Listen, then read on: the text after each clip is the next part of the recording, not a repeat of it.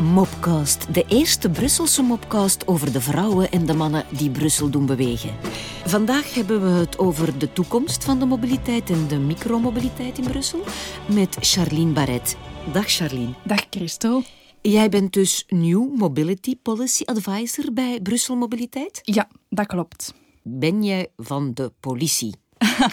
nee, policy betekent in het Engels beleid. Hè. Het gaat om een mengeling van politiek, maatregelen en strategie. Uh, laten we zeggen dat ik werk aan het op punt stellen van onze politiek rond nieuwe verplaatsingswijzen. We anticiperen, we plannen en omkaderen al deze veranderingen. Oké, als we het hebben over de nieuwe mobiliteit, dan gaat het niet over de vliegende auto, veronderstel ik? nee, de toekomst staat weliswaar voor de deur. En het is zo dat men het steeds vaker heeft door het leveren van pakjes via drones of robots, of dankzij zelfrijdende auto's, die trouwens in Brussel reeds werden getest. Maar mijn job focust zich vandaag eigenlijk op de nieuwe manieren van verplaatsingen, op gedeelde mobiliteit en op het ontwikkelen van de Maas of beter bekend als Mobility as a Service. Nieuwe manieren van verplaatsing, uh, de elektrische steps bijvoorbeeld? Ja, onder meer, maar men moet dat eigenlijk breder zien. Hè. Op gewestelijk politiek vlak, in het kader van Good Move, uh, beter bekend als het gewestelijk mobiliteitsplan, Ja. is het de bedoeling om de actieve mobiliteit en de levenskwaliteit in de stad te verbeteren. Sinds de jaren 50 is het aantal voertuigen exponentieel gestegen. Zo kan het eigenlijk echt niet verder, want het heeft zware gevolgen op vlak van verkeersveiligheid, filevorming en luchtkwaliteit. Ja. En eh, bovendien leidt dit ook tot een gebrek aan plaats in de openbare ruimte.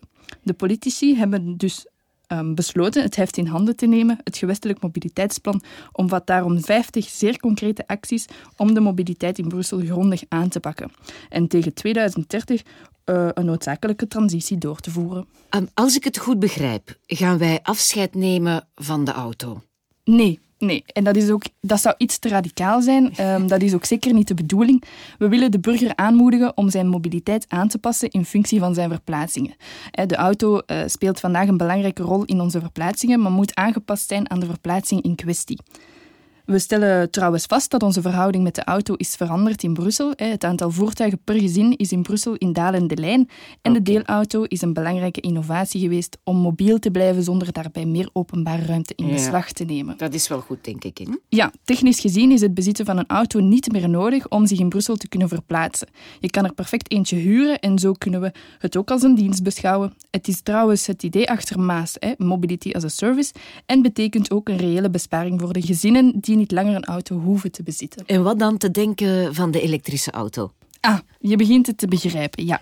De elektrificatie van het autopark en van de mobiliteit in het algemeen maakt deel uit van onze acties en is noodzakelijk om de klimaatdoelstellingen te bereiken. Een elektrische auto is goed voor de luchtkwaliteit in de stad, maar bovendien maakt een elektrische auto ook minder lawaai, waardoor het aangenamer wordt om in de stad te wonen. Absoluut.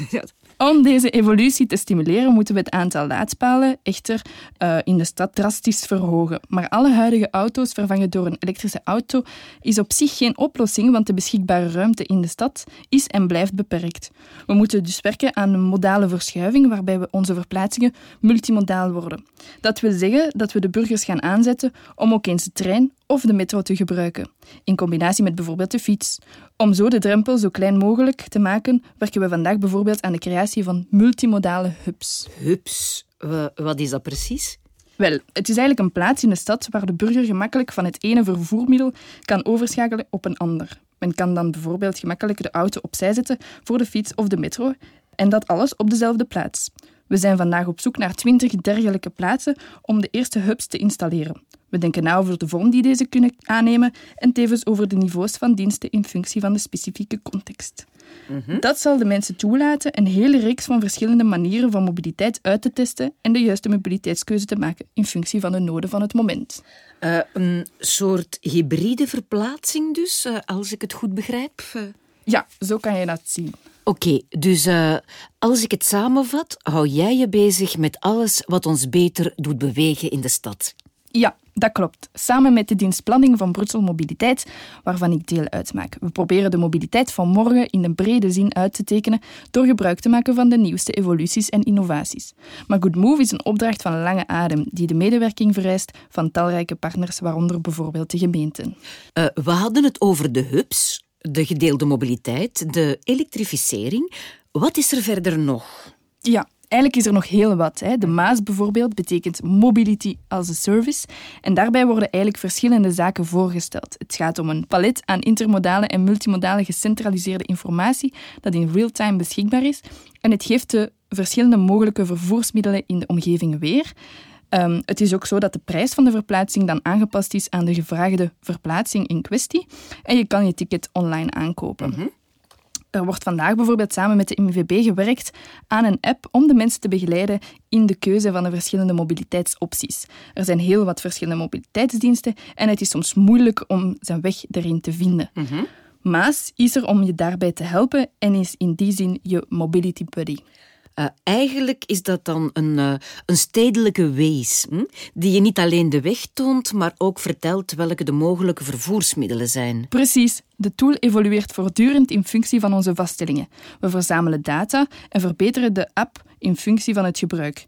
Daarbij is het de gebruiker die centraal staat en ook beheren we de zaken rond micromobiliteit. De mobiliteit van de microben dus. Ja, bijna. Het gaat hier over kleine, lichte en vaak elektrische voertuigen, zoals deelfietsen, elektrische steps, monowielen en andere voertuigen. Bakfietsen in alle vormen en zelfs mini-voertuigen die men steeds vaker in het straatbeeld aantreft. Al deze nieuwe vormen zijn de laatste jaren opgedoken in de stad en de infrastructuur en reglementering dient daaraan te worden aangepast. Er zijn dus niet enkel fietsen, maar tal van kleine elektrische voertuigen voor verschillend gebruik. De komst van deze micromobiliteit biedt nieuwe mogelijkheden, maar brengt ook een aantal risico's met zich mee, zoals gevaarlijk of inciviek gedrag. Uh, hoe is eigenlijk de komst van deze nieuwe actoren verlopen? Wel, dat is eigenlijk een complexe vraag. Het gaat voornamelijk over actoren uit de private sector die vaak afkomstig zijn uit andere continenten. De eerste die er zijn beland in 2017 zijn de niet-elektrische deelfietsen. Daar hebben we snel op moeten reageren omdat we deze innovatie, die volledig in de richting ging van de alternatieve mobiliteitsdiensten, niet wilden missen. Mhm. We hebben ons dus moeten aanpassen aan de nieuwe actoren uit de private sector, daar waar de mobiliteit voordien voornamelijk een zaak was van publieke sector. We hebben moeten overleggen, de wetgeving aanpassen, budgetten vrijmaken. Dat alles heeft heel wat tijd gekost. Ja, dat zal wel. En met de komst van de deelsteps van de private operatoren hebben we meteen de reglementering aangepast. Maar deze reglementering moet gaandeweg worden bijgeschaafd op basis van wat we uit de praktijk leren. Ja. Vijf jaar terug was er geen sprake van deelsteps in Brussel. Nee, dat klopt. En vandaag hebben we het over 20.000 deelsteps die goed zijn voor 40.000 verplaatsingen per dag. Dat betekent 15 miljoen verplaatsingen in het voorbije jaar. Een onvoorstelbare groei die we echt niet langer anekdotisch kunnen noemen. En wat is er sindsdien dankzij Brussel Mobiliteit veranderd? Wel, in de eerste plaats hebben we gewerkt aan een gids voor dropzones, waar deze nieuwe vervoersmiddelen konden worden geparkeerd. Dat gebeurde in samenwerking met de gemeentes, om onder meer te vermijden dat deze middelen eender waar worden geparkeerd.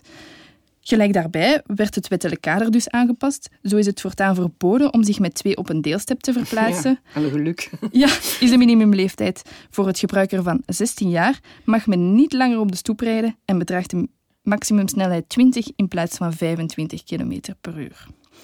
Dus op dat vlak wordt er uiteraard nauw samengewerkt met de verhuurbedrijven. Verder zijn de deelsteps geconnecteerd en gelokaliseerd, waardoor men van op een afstand de snelheid kan bepalen en kan verhinderen dat ze eender waar worden geparkeerd. Het wettelijk kader wordt op het gewestelijk niveau op punt gesteld, zodat alles vlekkeloos kan verlopen. Men heeft het hier vooral over de burgers, maar bij de nieuwe mobiliteit zijn toch ook de ondernemingen betrokken. Ja, hm? Absoluut. Er wordt dan ook hard gewerkt aan de sensibilisering van de ondernemingen die betrokken zijn bij de nieuwe vormen van mobiliteit. Samen met hen creëren we bijvoorbeeld nieuwe uitdagingen, zoals de twee weken rond de Week van de Mobiliteit, waarbij we ze aanmoedigen om twee weken lang de auto te laten staan en andere vervoersmiddelen uit te testen. Mhm. We leveren ook uh, testmateriaal en nog zoveel meer. Dat alles lijkt wel goed te werken. Maar het gaat eigenlijk niet enkel om mensen. We werken ook aan het verbeteren van de leveringen van verschillende goederen. In de stad is het grote probleem bij de leveringen de laatste kilometer of de bekende last mile. Op lange termijn zijn zware vrachtwagens die bijvoorbeeld dubbel geparkeerd staan om kleine pakjes af te leveren niet langer leefbaar.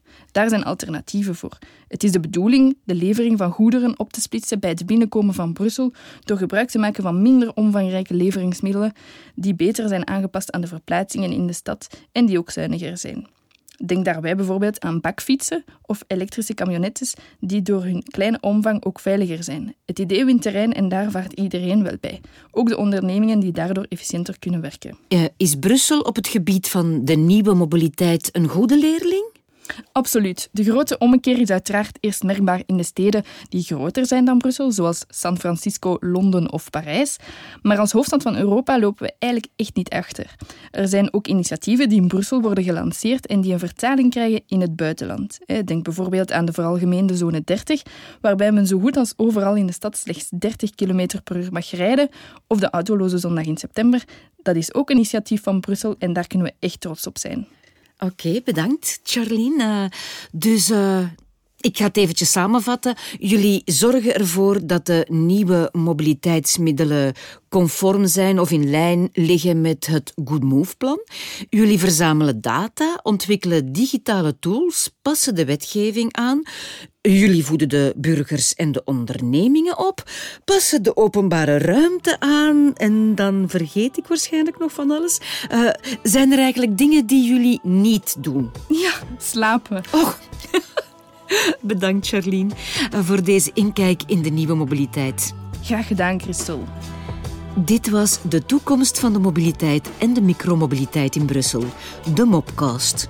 Zo hebben we nog tal van andere Mopcasts voor te stellen, dus join the move en abonneer u op onze Mopcast.